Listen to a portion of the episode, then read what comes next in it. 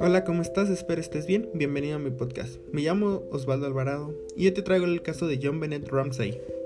Nació en el Northside Hospital Atlanta, Georgia, y se mudó junto a su familia a Colorado cuando tenía solo un año de vida. Su nombre es la combinación del primer y segundo nombre del padre, John Bennett Ramsey, nacido el 7 de diciembre de 1943. Su madre, Patricia Ramsey, nacida el 29 de diciembre de 1956 y fallecida el 24 de julio del 2006, presentó a John Bennett a numerosos concursos de belleza, financiando incluso algunos de los certámenes en los que su hija participaba.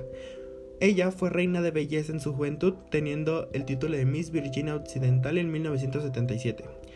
John Ramsey, su padre, en ese entonces era un hombre de negocios, presidente y jefe ejecutivo de Access Graphics, una compañía de servicios informáticos. Su hermano, llamado Burke, nacido el 27 de enero de 1987, era tres años mayor que ella. La niña obtuvo diversos títulos en concursos de belleza, incluyendo American Royal Miss, Colorado State's All Star Kids Cover Girl, Little Miss Charlotte, Michigan, Little Miss Colorado, Little Miss Merry Christmas, Little Miss Suburbs y National Teeny Miss Beauty. Antes de empezar con los hechos en sí, eh, te voy a platicar un poco sobre su vida. Ella era una niña que participaba mucho en los certámenes de belleza, le gustaba mucho, o eso parecía. Eh, participó en muchos concursos de belleza, mucha gente le gustaba verla porque era muy bonita. Era una niña que daba, irradiaba ternura y por eso cuando desapareció mucha gente la empezó a buscar. El 25 de diciembre de 1996, la madre de John Bennett descubrió que ella había desaparecido después de hallar una carta de rescate de dos páginas y media en la escalera de la cocina. En la nota se exigían 118 mil dólares, una suma similar a un bono que su marido había recibido a comienzos de, este año. En Instagram te voy a poner la carta en mis historias destacadas. John y Patsy Ramsey llamado a la policía desobedeciendo las especificaciones, instrucciones que él, los captores, habían señalado. No debían contactar ni a las autoridades ni a ningún familiar o amigo. La nota también sugería que la recolección del dinero sería monitoreada por él o los criminales, y que John Bennett Ramsey estaría de vuelta en casa tan pronto le dieran la cantidad solicitada. Pero pues como te digo, o sea, muchos tenían miedo porque la niña era bonita y pues les daba miedo. Ese mismo día, la detective de la policía de Boulder, Linda Add, le admitió a John Ramsey que registrara a fondo la casa en busca de algo inusual. El padre de la niña comenzó una búsqueda detallada junto con Flint White, un amigo de la familia. En el sótano, ocho horas después de percatarse de su desaparición, encontraron el cuerpo de John Bennett cubierto por una sábana blanca. John quitó la cinta adhesiva que cubría la boca del cadáver de su hija e intentó desatar la cuerda que tenía amarrada en los brazos cosa que dificultó posteriormente el estudio de la escena del crimen. Esa noche las autoridades permitieron la remoción del cuerpo. En la autopsia, la causa oficial de la muerte de John Bennett Ramsey fue estrangulamiento, mediante un garrote que había sido confeccionado con una correa de nylon y el mango de una brocha.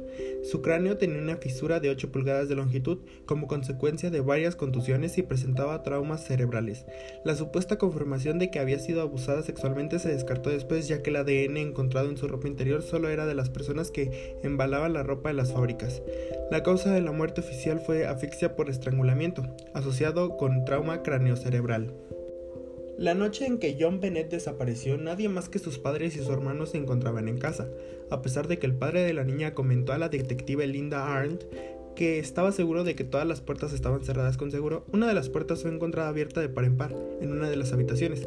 Una ventana fue encontrada abierta con el vidrio roto, cosa que no respeta una prueba concluyente, pues también John Ramsey afirmó que era posible que él mismo hubiera roto aquel vidrio accidentalmente unos meses antes. Además se descartó que alguien entró ya que la ventana se encontraba una telaraña intacta.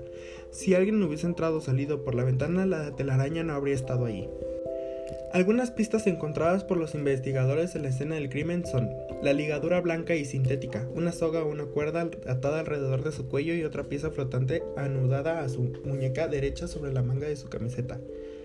La cuerda alrededor de su cuello estaba enrollada en una barra de madera de 10 centímetros con la palabra Corea, impresa en ella con tinta dorada. Una porción de otra palabra en la barra de madera fue ilegible. La barra de madera estaba quebrada irregularmente en ambos lados y estaba cubierta con diversos colores de pintura y posiblemente barniz. La policía cree que la barra fue usada para apretar la cuerda alrededor del cuello de la niña. Algunos de sus cabellos estaban entrelazados con la soga del cuello.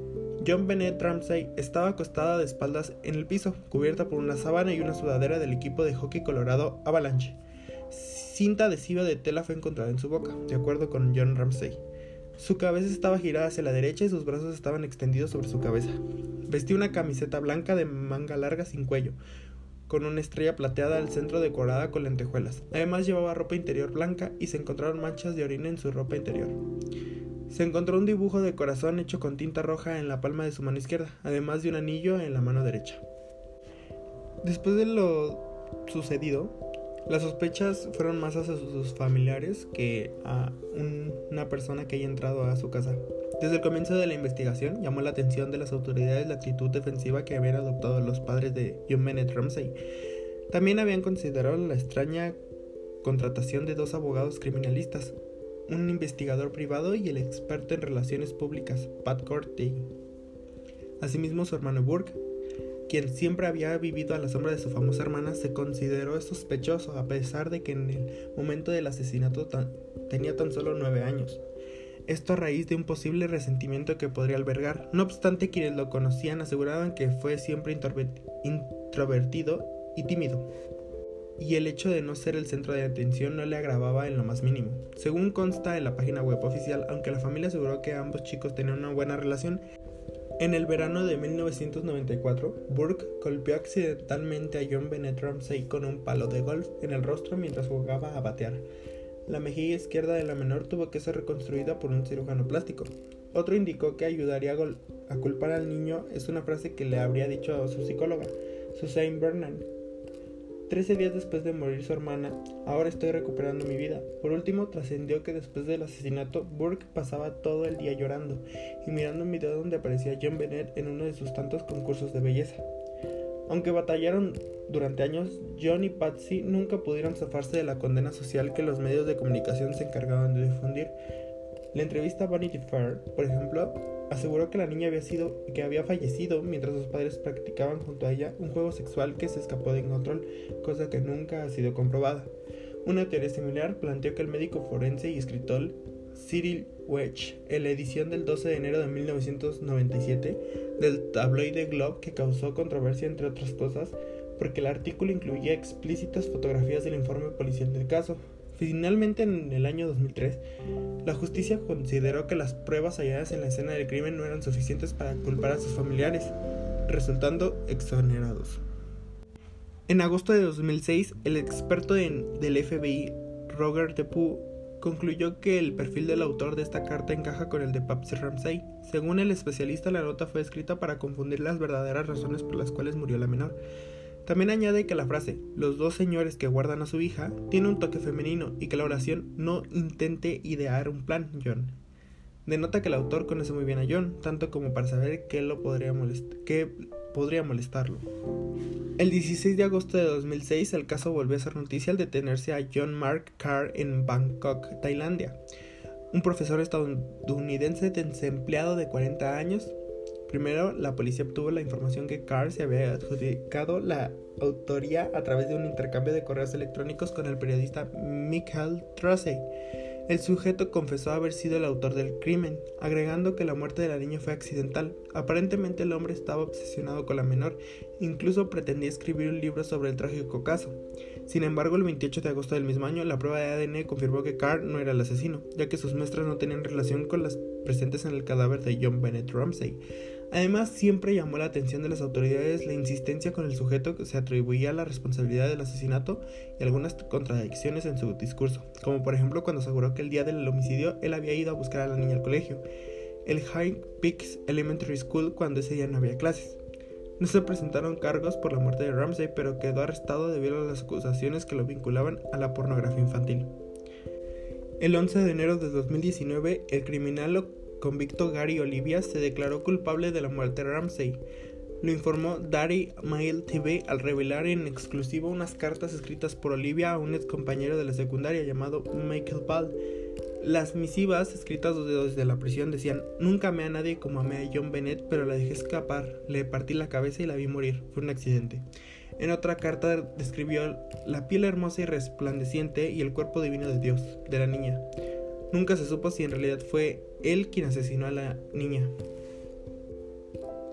John Bennett Patricia Ramsay fue una reina de belleza infantil estadounidense hallada muerta en el sótano de la casa de sus padres ocho horas después de haber denunciado su desaparición y tras la aparición de una nota de rescate.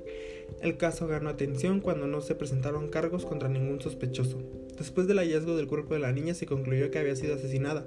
La autopsia reveló una confusión severa en el lóbulo temporal derecho de su cráneo y pequeñas marcas en su espalda que, podrían atribuirse a una arma de electrochoque.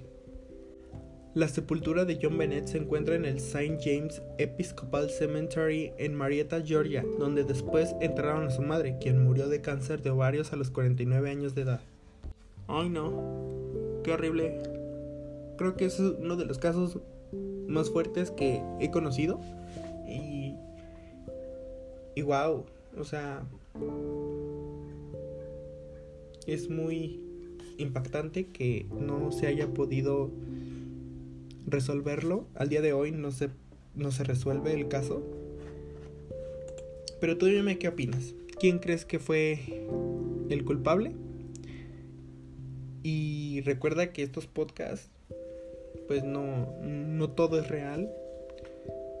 Eh, la información la saco de internet, así que tú tómala a tu criterio.